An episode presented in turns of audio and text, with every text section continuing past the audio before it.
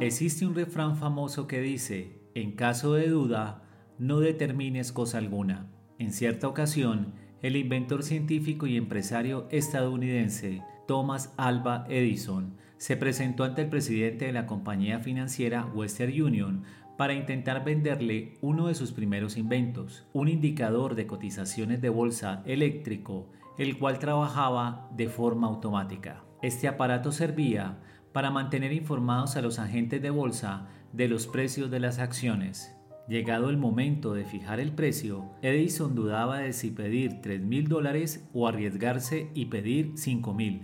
Ante la duda, Edison le rogó a aquel hombre de negocios que le hiciera una oferta. El ejecutivo lo consideró y le dijo, ¿qué tal le parecen 40 mil dólares? Para el podcast El Conferencista les habló Carlos Libreros. Contáctame para amplificar con storytelling y soluciones disruptivas sus ideas en presentaciones.